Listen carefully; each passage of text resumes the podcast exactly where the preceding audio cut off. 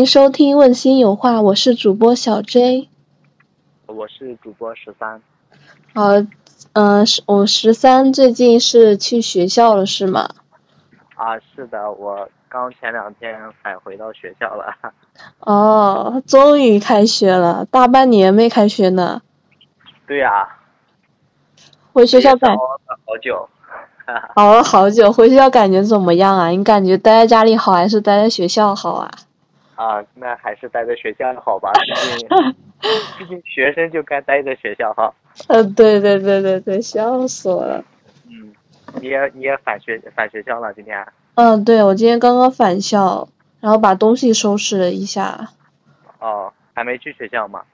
没有，我大概后天去吧，明天再休息一天，后天去学校。周一，周末总可以去学校呢。啊，也是啊，今天是周末啊。是的，是的。啊，我跟我跟我老师说的是，我明天到学校，啊，嗯，这样子他就不会找我。机智我们我们还没有正式开学，其实就是因为我们早点来，是因为为了搬宿舍嘛，所以我就早点回来了。哦，你最近你最近搬寝室的话，你的室友换了吗？呃，换了几个，就是因为我是换了换了个校区嘛，我研哦一的时候在在其他校区，嗯然后呃上课呀，平时然后去找导师，实验室的话也是跑着找，然后现在研二不是没课了嘛，然后就嗯对导师在这边，实验室也在这边，我就搬过来了，然后现在就是呃再不去那边了，就搬了一个校区，搬了个宿舍，搬了一天。哦，那你这样搬了校区的话，你跟你的上一届室友岂不是只相处了一个学期呀、嗯有有两个一起搬过来了，哦，对对对。你你是几人寝？四人寝吗？哦，我现在住着六个人啊，我现在搬到这边之后，哦，那就是环境变差了。之前是四人寝吧？啊，对，现在环境变得不如以前了。那有独卫不？啊没有啊，这北方哪有独卫呀、它都是那澡堂嘛。哦，对，你可能哦没有体验过北方的这种澡堂洗澡的感受。是的，我难我难以接受没有独卫的生活。对啊，所以就很多很多，其实他们他们就在那个开学之后看到这个洗澡环境之后，就选择退学，然后就回去又呃重新高考了。幽默幽默，对啊，笑死我了。确实很多南方的接受不了啊。嗯，南方的还是难以接受，你应该蛮习惯的，你应该很享受吧？啊，享受不至于啊，我 只能说还好吧，我能接受。啊，那可以那肯定有独卫方便啊，你想就是在房间里也不用出去，哦，直接就洗了。但我们的话还要自己带着，嗯，澡篮呀，什么这些，呃还有毛巾呀，这些沐浴露啊，这些都要去澡堂里面去洗澡。想起来了，想起来去年我们几个集中打游戏的时候，你总是联系不上，因为你总是在那个澡澡堂里面排队，啊，对，我们要去。笑死我了。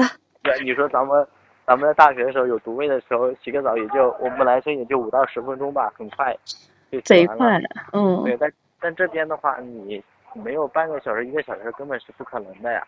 嗯，排队是挺对难搞的。对，来这边之后，啊，还要天天做核酸。我这两天做核酸志愿者，我去给他们登记信息这些。哇塞，是怎么申请志愿者呀？啊，有学校就发那个想志愿者的就报名嘛，然后我就报了。哦，好好耶，对，嗯很有意义的事情。是，然后就，哎呀，挺累的，其实也，哈哈。超酷的十三，嗯，虽然累，但是很有价值，是。你在发光发亮。没这没你说的这么高大上了。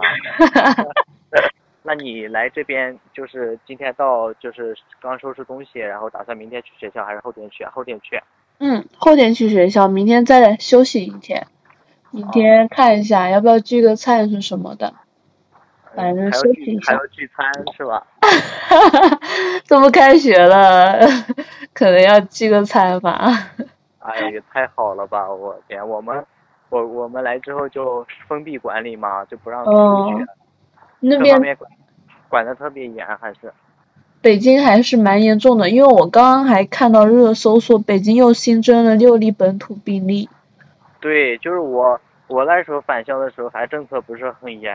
嗯嗯，不是他们北京有一个专门有个系统是北京健康宝嘛，就跟哦我们当时用的什么赣你们赣赣赣赣州那个赣通马，这些都是一个性质的啊。嗯就就是现在就是我们返校是有弹窗，就跟我们的黄码性质差不多，是可以哦返校的。但是现在就是有弹窗就不能返校，很严重。天呐，还好你回的早，不然你又不能去上学了。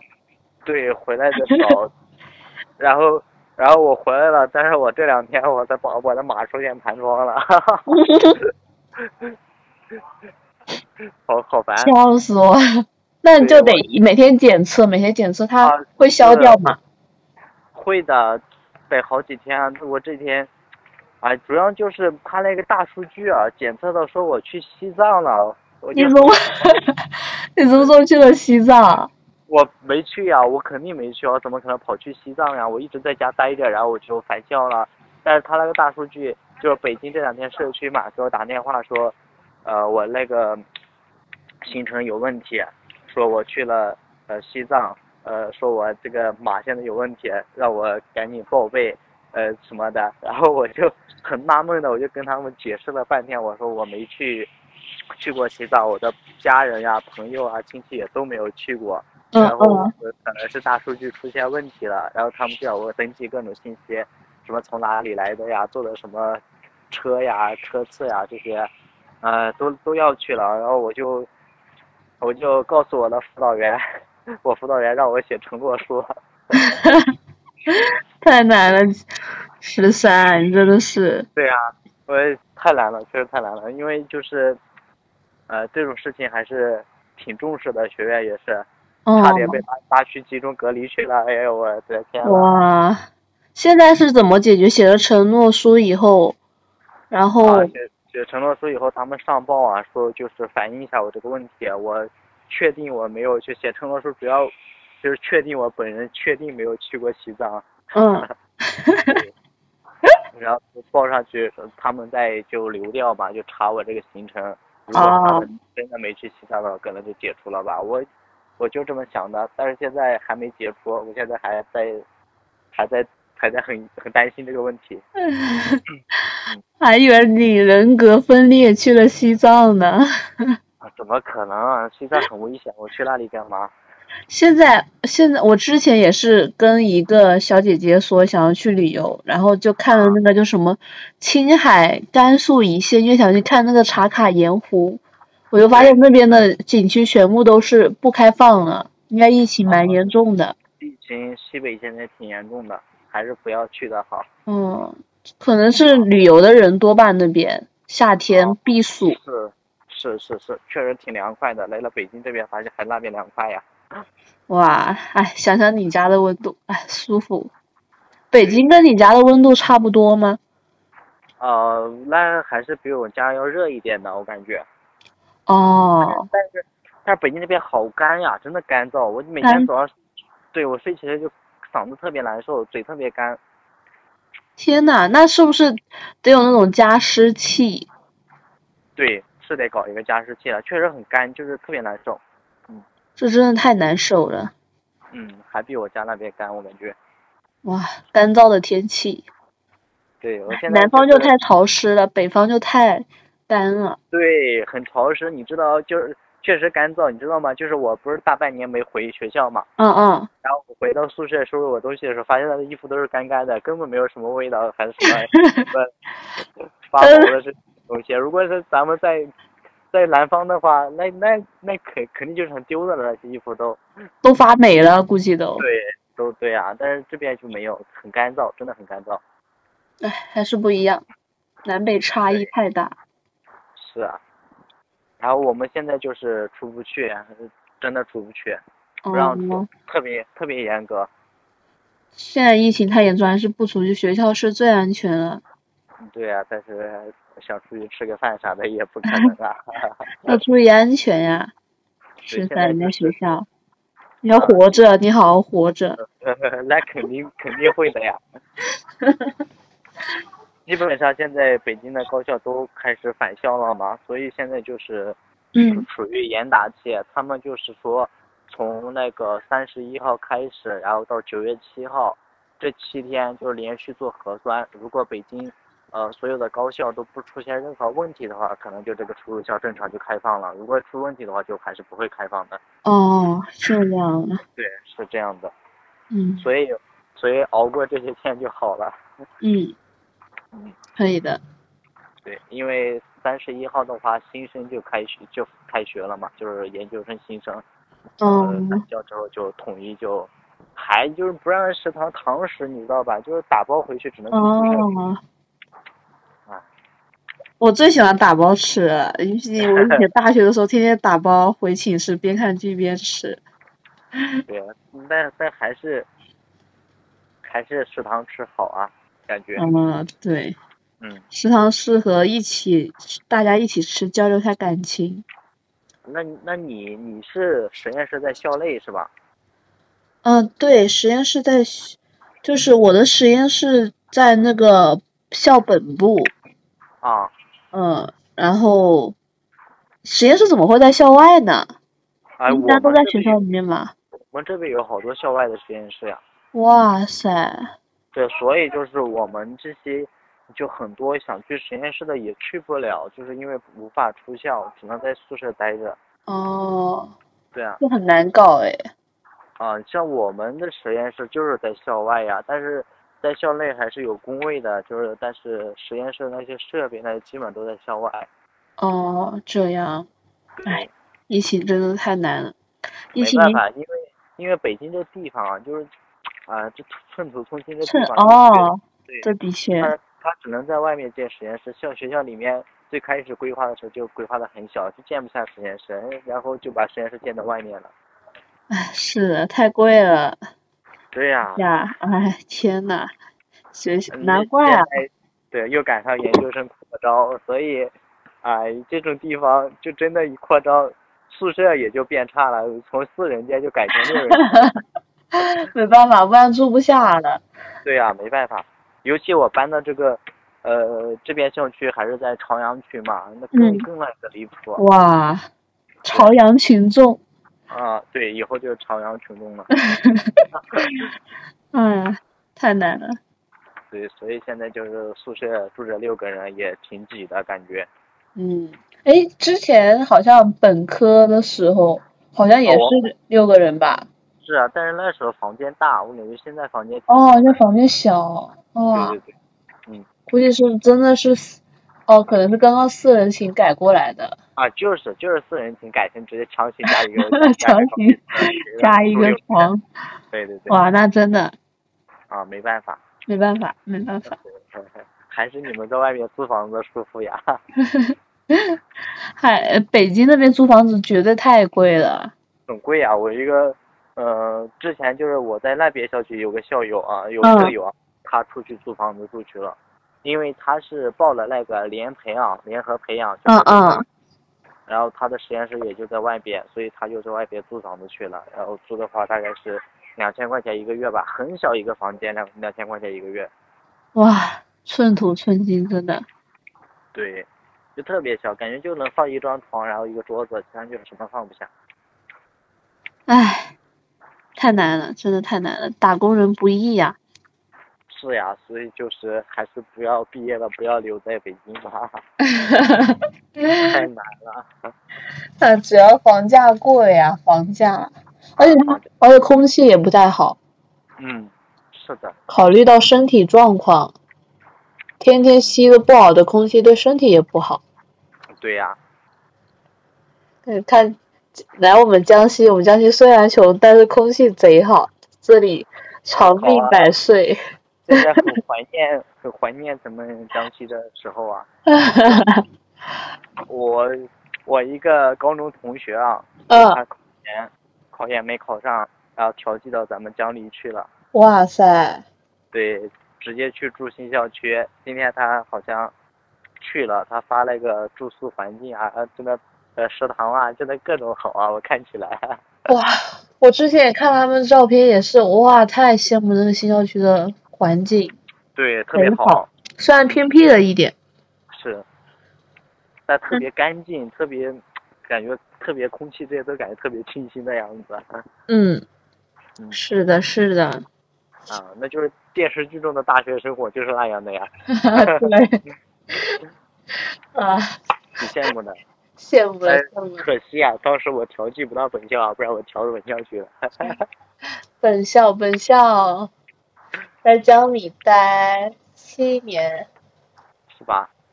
待七年，我直接就在你们江西落户了，我就 不走了。对。我发现很多北方人到南方以后就都蛮喜欢南方的，但是南方人去北方的话，还是不愿意在北方定居。啊，因为我们适应能力强嘛，我们 适应了适应了北方的生活，那南方岂不是更好了？对。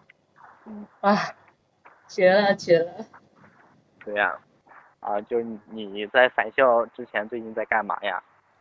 嗯，我最近好像也大多数时间在家里，然后就是前段时前几天的话，就是出去吃了顿饭，然后还去就是去了 KTV 唱歌，我的天呐，给我气死！那一次是我们晚上吃完饭嘛，然后去 KTV，呃包厢包厢，然后我们是呃买了买了一袋子的那个水。想要带进去，结果在门口就被拦下来了，就说就说他们不允许带那个水，一定得寄放在前台，而且如果要带进去的话，就要付两百块钱的清洁费。哦哟，这么离谱！啊对我当然不愿意啦。我说，如果是怕我们把呃 KTV 弄得很脏的话，我们就就是喝完的东西，因为也是矿泉水嘛。就七瓶矿泉水，我们就说喝完的那个瓶子，就我们会丢在垃圾桶里面嘛，也不给大家造成麻烦嘛。他就说不，他就说必须得这样子，必须得交了钱才能带进去。啊！哇，我当时真的气死了，我本来心情很好的，然后我就说，那我们就是要喝水的话，我们就在前台喝口水，然后进去嘛哈。他说这也不行。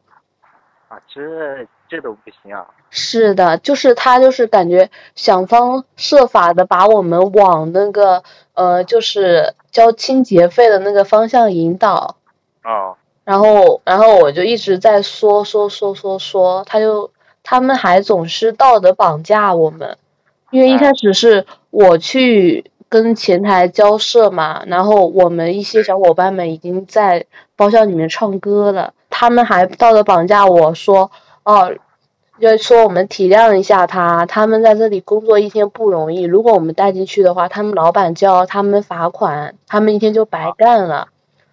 然后我当时本来不想搞他们的，然后我火气就一来了，我说：“那你也不体谅一下我们，我们也是开开心心来这里玩，你这么一搞的话，那我们心情也不好了，玩也没玩好，那这个又怎么算呢？”对。哇，我当时真的气炸了。后来就是。我们在那边就是在聊的时候，我我们一起同行的那些男生就看到我一直没回来，就出来找我，找我以后，然后才发现这个事情，发现这个事情以后，然后我们就一直在说说说说嘛，说之后呢，我们是是在大堂那边，然后。过了一段时间，有几个呃其他的那些小伙伴，也不说其他小伙伴，就是其他的人也过来唱歌，但是他们手里面拿的那种一大桶的水，但是他们那个一就那种好大一桶的那种感觉，呃对，那个好大的那种，但是他们喝了只剩下五分之一的样子，但他们五分之一抵我们小瓶，可能就抵我们两小瓶的水呢。那他们，他们就还是让那些人带进去了，感觉那些人应该是刚刚打完篮球这样子的。我感觉他们就是闲的，觉得那一群人不好惹，高大高高大大的，就让他们带进去。然后我们就说，这凭什么这么不公平啊？他们带水进去，我说我们不能带啊。然后，然后 KTV 的人就说，他们是喝了只剩下一点了。我就说，那我也在这里喝了只剩一点，我带进去，那怎么了？他说也不行。啊，真。看人欺负啊！真的，后来要不是跟我同学的小伙伴出来找我了，然后就是跟我一起说的话，然后他没办法就把水给我们了，不然的话不知道要争执多久。对，就是最开始看你是女生，觉得更好欺负，可能。对，哇，真的搞得我火气就来了，然后我就，然后我就去收集各种。那种什么资料什么，然后就现在就感觉很多人都会遇到，就是去 KTV 说，或者去 KTV 然后就会有说什么不允许自带酒水呀什么的这样的一些标示。关键是他们那些酒水贼贵，他们要是酒水跟我们外面的价格不会差太多，比如说稍微贵一两块钱其实也还行吧，他们就有时候贵个两三倍，真的在那边消费，看我们也是学生对吧？在那边消费就只能太亏死了，谁愿意做冤大头啊？就是我们 KTV 一般不是有，嗯，好像有两种 KTV，一种是什么量贩式，啊，还有一种是商务的。然后第一种就是比较平民一点的，就像那些什么钱柜啊、欢乐迪这些的，就是像我们这些学生经常去的，他们。就是这些的话，一般就是钱比较少嘛。我们主要是以唱歌聚会为主的，它也没有什么最低消费，然后它还是全天一夜的。然后我看那种商务式的 KTV 的话，它就好像什么整个装修啊、服务啊什么都特别的高端奢华。唱歌就除了喝酒之后，就可能还会有一些陪酒的那些服务什么的。啊。他最低消费就可能达到几千几百块钱，基本上去一次的话，平均每个人要花一千块一千多块钱。他白天不营业，呃，主要晚上营业。像一般这种商务 KTV 的话，感觉对这种不允许自带酒水的这些好像还见的比较少。感觉主要是像我们这种平民式的那那种 KTV 的话，就感觉好像对于自带酒水这样的一些标识的话，随处可见。哦哦哦，是的。哦。那你觉得就是遇到这种情况，还是应该怎么解决啊？我之前也去问了我一些学法学的一些朋友嘛，他们也是说，像这种都是一些霸王条款。对。那包括就是，嗯，之前也在法律上，就新消费法什么的也说过，呃，什么消费者权益保护法上面也说，呃，第九条规定过，消费者享有自主选择商品或者服务的权利。消费者，嗯，可以接受或者不接受任何一种服务，而且他有权对商品进行比较、鉴别和挑选。像我们经营，像那些就是 KTV 的经营者拒绝我们消费者自带酒水，或者就是像我们这些消费者开取那些什么清洁费啊、服务费等等，这其实是侵犯了我们自主选择商品或者服务的一种权益权利。这样的这个时候，其实我们可以。用法律的手段保护我们自己的，因为它本来就是我，嗯，不合法的，我们没必要就是在这种情况下忍气吞声什么的，要勇敢的站出来，啊，维护自己的权益啊。对，然后之前就是第二十四条呢，还说过，嗯，像那些经营者不得以格式、合同、通知、声明、殿堂告示等方式作出对消费者不公平、不合理的规定。或者减轻、免除其损害消费者合法权益应当承担的民事责任，就像现在说格式合同，就可能是我们经常见的美团。我们很多时候在美团上对一些商品进行购买的时候，它可能就需要勾勾选某一样服务。当然，有时候这些合同我们不会仔细的去看，一般就勾选了然后下单。对。其实他有时候在这个合同里面会说什么不允许自带酒水什么的，就算他有这样的。告示的话，我们也可以就是认为它是不合法的。其实我们在就这样子签订这个合同，在法律上其实也明确的提到过这样的一个事情。嗯。那像对于这种霸王条款条款的话，其实 KTV 的那些呃店家其实是要承担民事责任的。对但我们去理论的话，我们是不能说哦，你看多少这这一条怎么说，那一条怎么说，然后跟他跟他说，哎，你看这个法律怎么怎么说，因为啊，因为他会相信你不会去告这个事情，就算告了的话，也不会有太大的结果，因为很多律师也不可能接这样的一个诉讼案子吧。他就算是告成功了，也可能就是小一千块钱的罚款。基本上这种案子的话，好像没有人结过吧？因为我之前就是问我朋友的时候，我朋友说可以去中国裁判文书网等等一些找一下类似的案件，但是我找了很多都没有找到过类似的案件，因为因为除非自己是律师嘛，才有可能去走那个诉讼流程，但是可能自己是律师的话，走这个诉讼流程可能也比较难。还有包括就是我们去理论的时候，不要讲说什么，哎，我事前没有看到说什么不能自带酒水的这个事儿，因为有时候他大堂放的比较偏嘛。因为我一之前去谈判的时候，我也说过这样一句话，我说，哎，我没有看到过这样的告示哦。后来他们就说他们在美团里哪一条写了，但是我们消费者一般不会注意到这样的一个小小的一个告示的。对其实从这个方向去讲的话，我们还是比较嗯吃亏的。那我那我们就是可以从什么方向去就是去沟通呢？就比如说我们可以说可以说说就比如说我们要带水进去，商家不让我们带水，那怎么办呢？那我们就说他限制我们人身自由权，侵侵犯私人物品的权利。从这方面如果去说的话，那这样子的话，他就是理亏的。如果就是从他们经营的那个什么什么什么法条啊，什么没有说提醒自带酒水这个事情，这样子说的话，其实是不行嗯不太能够得到很好的解决。但是如果我们从从自身权益方面去说的话，它其实是更好的让对方理亏的一个事情。那对方如果一理亏的话，那其实我们就嗯能够更好的把这个事情给解决了。包括我们可以自己占据主动权嘛？嗯，对。包括我，我们可以说，你凭什么叫我加钱？我没有买这项服务，我不愿意加这个钱，我不愿意，我不愿意付出那个清洁费，因为我这本来就是对我的一种罚款，我不认同这种罚款的。对呀。基本上就是从这这样的一个角度去出发去沟通，然后我们沟通的话，可以看一下商家的态度，像有些态度比较。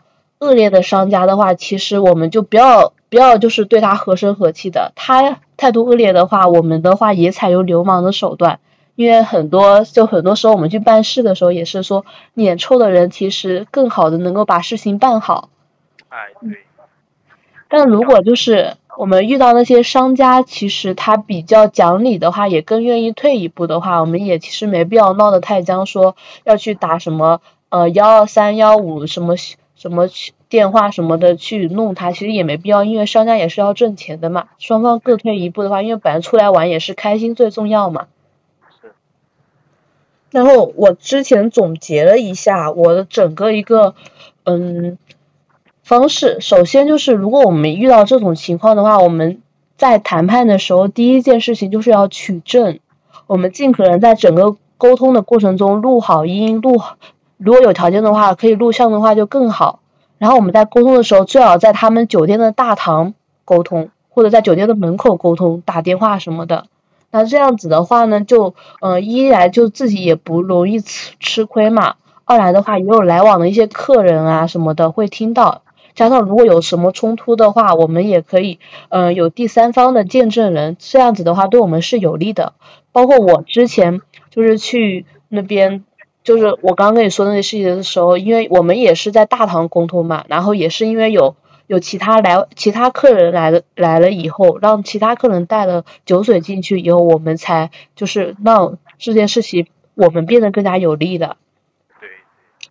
对。对，然后然后我们的话就基本上就是在大堂，然后尽量的录音，这是我们要嗯整个一个沟通的技巧。如果我们说了什么什么。加钱啊，什么限制我个人行为啊，强制扣留我的物品啊，等等这样的事情，商家还不愿意改正的话，我们就可以打幺二三幺五消费者服务热线去举报。因为消费者服务热线那个举报范围的话，明确标注了说关于什么 KTV 里面禁止携带酒水这一项是属于他的那个举报范围内的。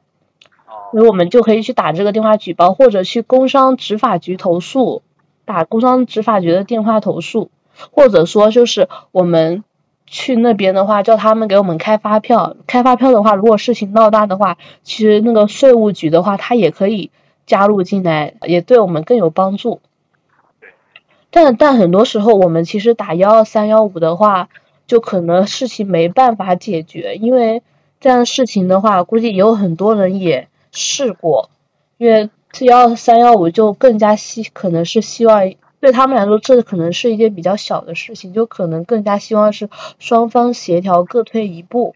但如果有时，对，但如果有时候遇到一些比较负责的人的话，他可能会很认真的给你解决。但如果遇到一些不太负责的人的话，不支持我们的诉求的话，我们就可以就是。也强势一点，就强调说我的通话一直在录音啊什么的，而且来往的人都听得见。像说，如果你作为管理部门，你不你不按照消费法来维护维护维护我们消费者的权益，那你就没必要有这个呃消费者权益热线存在，对吧？那你众目睽睽的偏袒商家，那不管的话，那我就只能去找更高的执法机构来解决这样的问题，就。一般他不愿意解决的话，你强势一点的话，他也是怕上面落下来的话，他可能就是会，嗯，就可能会认真的去解决这个事情。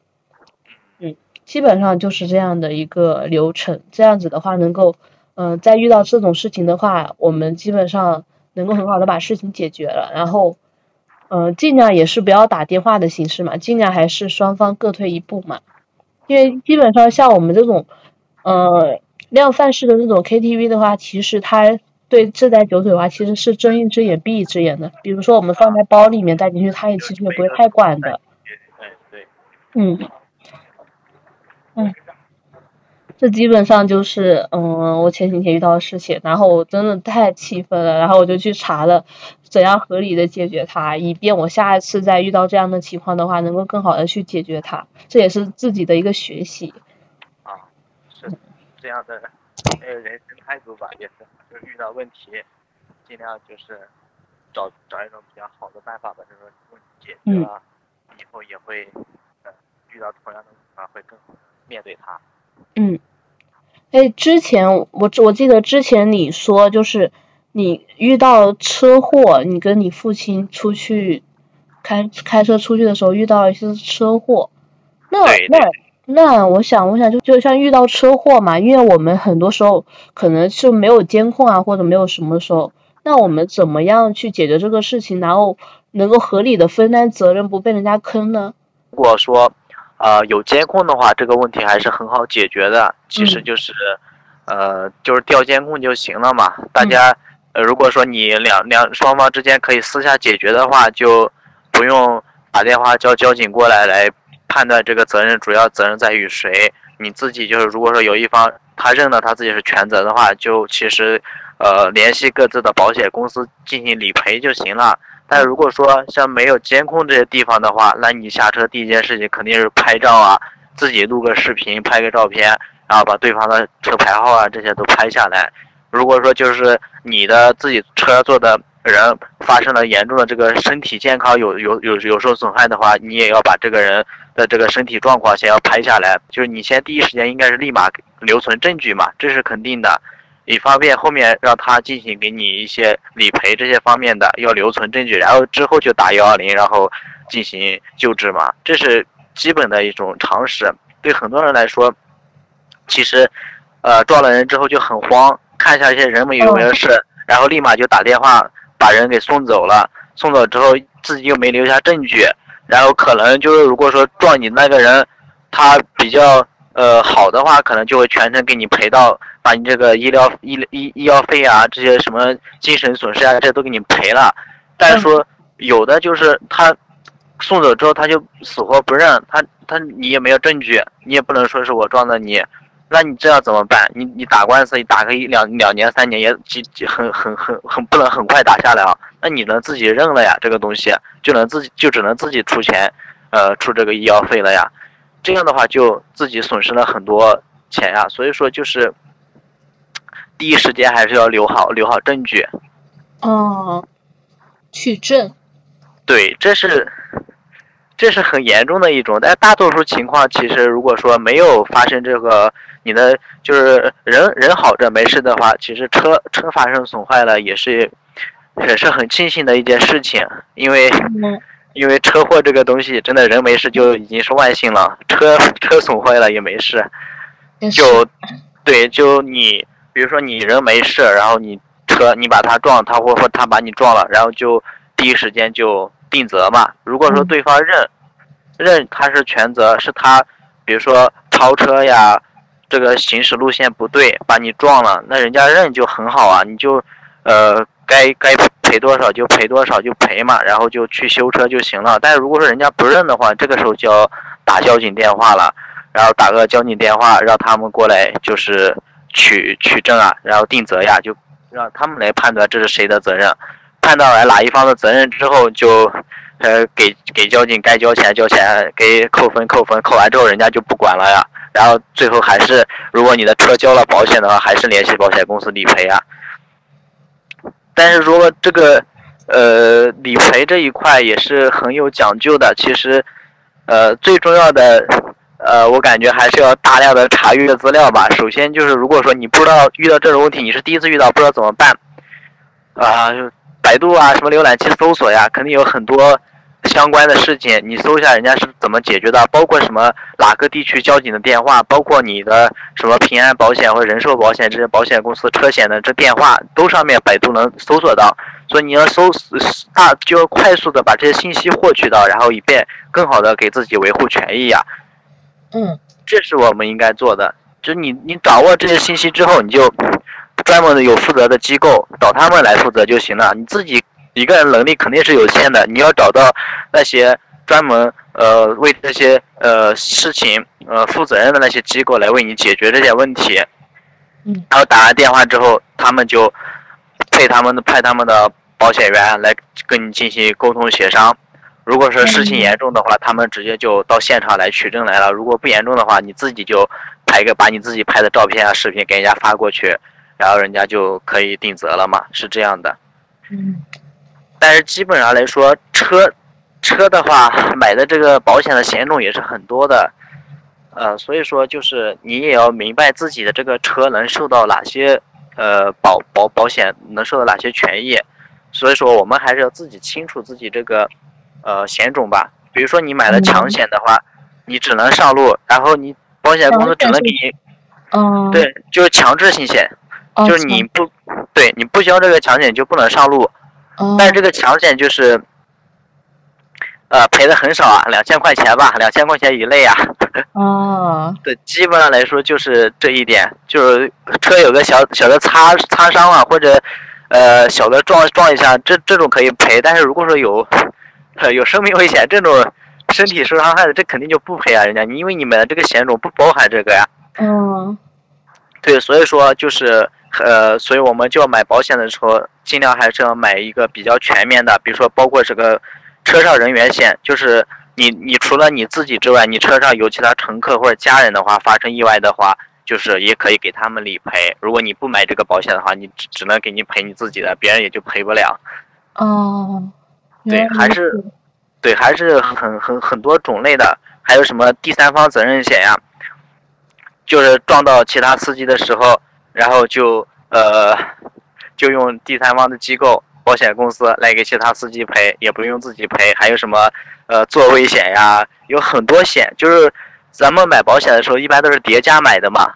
首先这个强险肯定是要买的，除了这个之后，呃，一般是必买四个险，什么强险是第一个，然后第二个就是车上人员险，就赔别人的，然后就第三方责任险，还有什么不计免税偿附加险还是什么东西，就是不纳税，就是你。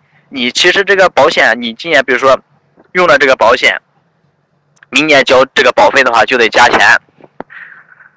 就比如说你买一个保险，今年一千多块钱，你你今年发生了交通事故，你找他们理赔了，但是明年可能就涨成两千多块钱了。但如果说你买了后面那个险的话，就是你用了保险也不会增加那个险费，所以说很多人也是会买这个保险。但这个买保险也是根据。呃，每个人的选择，有些老司机觉得自己车技很好，就只买一个，就只买一个强险上路了。哇，就其他的险都不买，因为他们对自己的驾驶技术很自信，觉得不会发生交通事故。每年买保险花那么多钱也是浪费，就就不买了。哦，对，但是如果说咱们以后出去开车新手的话，还是建议把这个险种买的比较全面一点比较好。嗯，嗯，不然的话，你真的就是发生重大交通事故了，你根本赔不起，倾家荡产也赔不起那种。太可怕了，尤其对是呀、撞到人，人受伤的话很难赔的。对，是的，唉，还是得呃真的注意安全呀。注意安全。对，就像我是我老爸其实就是他，作为一名老司机，就是觉得自己车技很好，他只买了个强险，但是也没想到会发生事故。嗯。但其实上次的话也是，也是体现出他们老司机的那种开车，呃，因为很紧张的情况，他们还是能做出快速的反应，嗯。就是就是极极快快速的把那个方向盘给打过去，没有呃把人撞到，只是把车侧面跟侧面撞了，那个反光镜都撞掉了，然后呃一屁股我我就是我我家的车一屁股把人家的车头给甩了一屁股，然后把那个前面的挡风板给呃撞撞撞进去了。呃，人没事。呃，如果说新手的话，那只能头撞头了，我感觉。哇，太恐怖了了。对头，撞头是真的恐怖。哇，对啊，还是注意安全。对，所以说就是我们作为新手，还是要呃特别的注意这个问题，以至于我现在就是大半年、前半年基本都在家嘛，我也经嗯就是偶尔开一下车，导致我现在开车就是特别的小心。小心谨慎点好。对，就是转弯，尤其尤其转弯的时候，不知道为什么就感觉转弯的时候车特别多，所以说转弯的时候特别小心，每次都转弯会按喇叭。而且转弯的时候，一般就是速度也很快。对，因为转弯盲区比较大嘛，你也看不到，就有时候看不到对面来车，所以就，呃，还是要特别注意。嗯，左看右看。呃，在交通事故这一方面的维权的话，其实也是比较流程比较清晰的。你首先取证，留存证据，留存证证据之后，跟人家友好的商量，也不用特别生气，只要说人没事的话，就心平气和的商量这个问题。呃，就如果对方态度好的话，当然的话，如果态度不好，你也态度不好，这有啥的？不能表现自己太软弱呀。是的，是的。对，如果愿意愿意愿意商量，大家就好好坐下来商量；不愿意商量，那就动用第三方公司，也就用动用第三方机构呀。他不承认他自己错误，就动用交警呀，有有交警机构来来判断是谁的责任呀。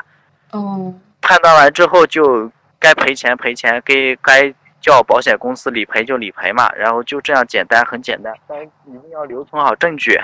嗯，对，有道理。第一第一步就是证据。你像市区有监控的地方，那肯定有监控录到了，你没留证据也是可以，呃理解的。但是如果说没有监控地方，一定要留好证据。嗯其实我家附近今年就是有一个，呃这样的，就是他一直问我爸怎么处理这个事情，就是他当时，呃他家那个。对他家那个儿媳妇就是被别人撞了嘛，嗯然后撞完之后就很紧张，然后就直接就送去医院了，送去医院了，哦没留没留证据。然后当时送进医院的时候，就呃那个司机就把钱付了，赔了。嗯然后后来就是要去做康复治疗，不是把腿撞坏了嘛？嗯嗯。去做康复治疗的时候，就是呃人家不给赔了不，认了。哦。对，人家不认了，人家就，呃，然后就那个人就问我爸，嗯这个呃医疗保险看能不能就是给呃给报报销一点钱啊？因为我爸就是搞这些，我爸是医生嘛，搞医疗这方面的嘛，嗯就就问一下能不能给报销一些。然后我爸说，这种情况比较特殊，因为医疗保险报销的是那种，呃，大病，就是比如说自己生了生了什么病啊这些，呃，嗯比较就报销的比较多。但是这种属于别人的责任啊，就别人把你撞了，理应就是别人给你赔这个钱的呀。人家医人家医疗保险不给你赔啊。也是。对，就当时说他们下车就没留证据，然后当时也，呃，也没叫交警，然后就，呃，直接就不了了之了，嗯，还还所幸那人还还是第一次赔那些钱。如果有的人把你骗了之后，把你骗到医院之后，第一次钱都不给啊，那你怎么办？是哦，你没证据也无法起诉。嗯，有道理。对，所以说叫个交警的一个好处就是人家会留存证据。哦，对，所以说以后如果说你自己没留证据，但是一定要叫交警，交警肯定会留证据的。你去法院起诉人家的时候，人家交警肯肯定会为你拿出证据的。嗯，明白了。对，所以说就是一定要做好证据，在交通事故里面。嗯，感觉只要是维权，就感觉证据太重要了。是的，你要维护个人权益，一定要有合合理的证据，嗯让对方对方无法挑出你的任何漏洞。嗯，对，是的，是的。唉，生活中好多需要我们维权的事情。对呀、之后不管遇到什么需要维权的事情，我们只要自己受了委屈的话，就立马取证，然后再慢慢找一下方法去维护自己的权利。嗯，是的，第一反应条件反射也要去取证。嗯，感觉现在人的这个意识比以前好多了。现现在大多数就是教育基本上普都普及了，就感觉像法律方面的话，其实还是很多人都会去关注的。对，还是维权意识还是挺高的，现在的人是，现在人，嗯，嗯也挺好的。这样的话，其实服务会做得更好一点。嗯，比如说像你说的这个，对开 T KTV 事件，如果嗯反映的人比较多了，肯定就有相应的法律明文会出来，呃，解释这件事情的，肯定会这样的。嗯，对，所以说，只要大家都开始维权，他们的服务肯定会做得越来越好的。嗯，咱咱们的法律也会越来越健全。哎，对，所以还是挺好的。嗯，我们要主动勇敢的去维护自己的权利。对，法律本来就是用来保护我们的，对，合法的利用它。那今天我们这期就到此结束了。大家可以在小宇宙、喜马拉雅、酷狗音乐、网易云音乐、QQ 音乐、荔枝 FM、苹果 Podcast、汽水啊等关注和收听我们的节目。也欢迎大家在评论区给我们留言，大家可以写下自己听节目的心得和自己的故事。希望你明亮而耀眼的活着，自由而健康的成长。我们下期再见喽，拜拜。下期再见，拜拜。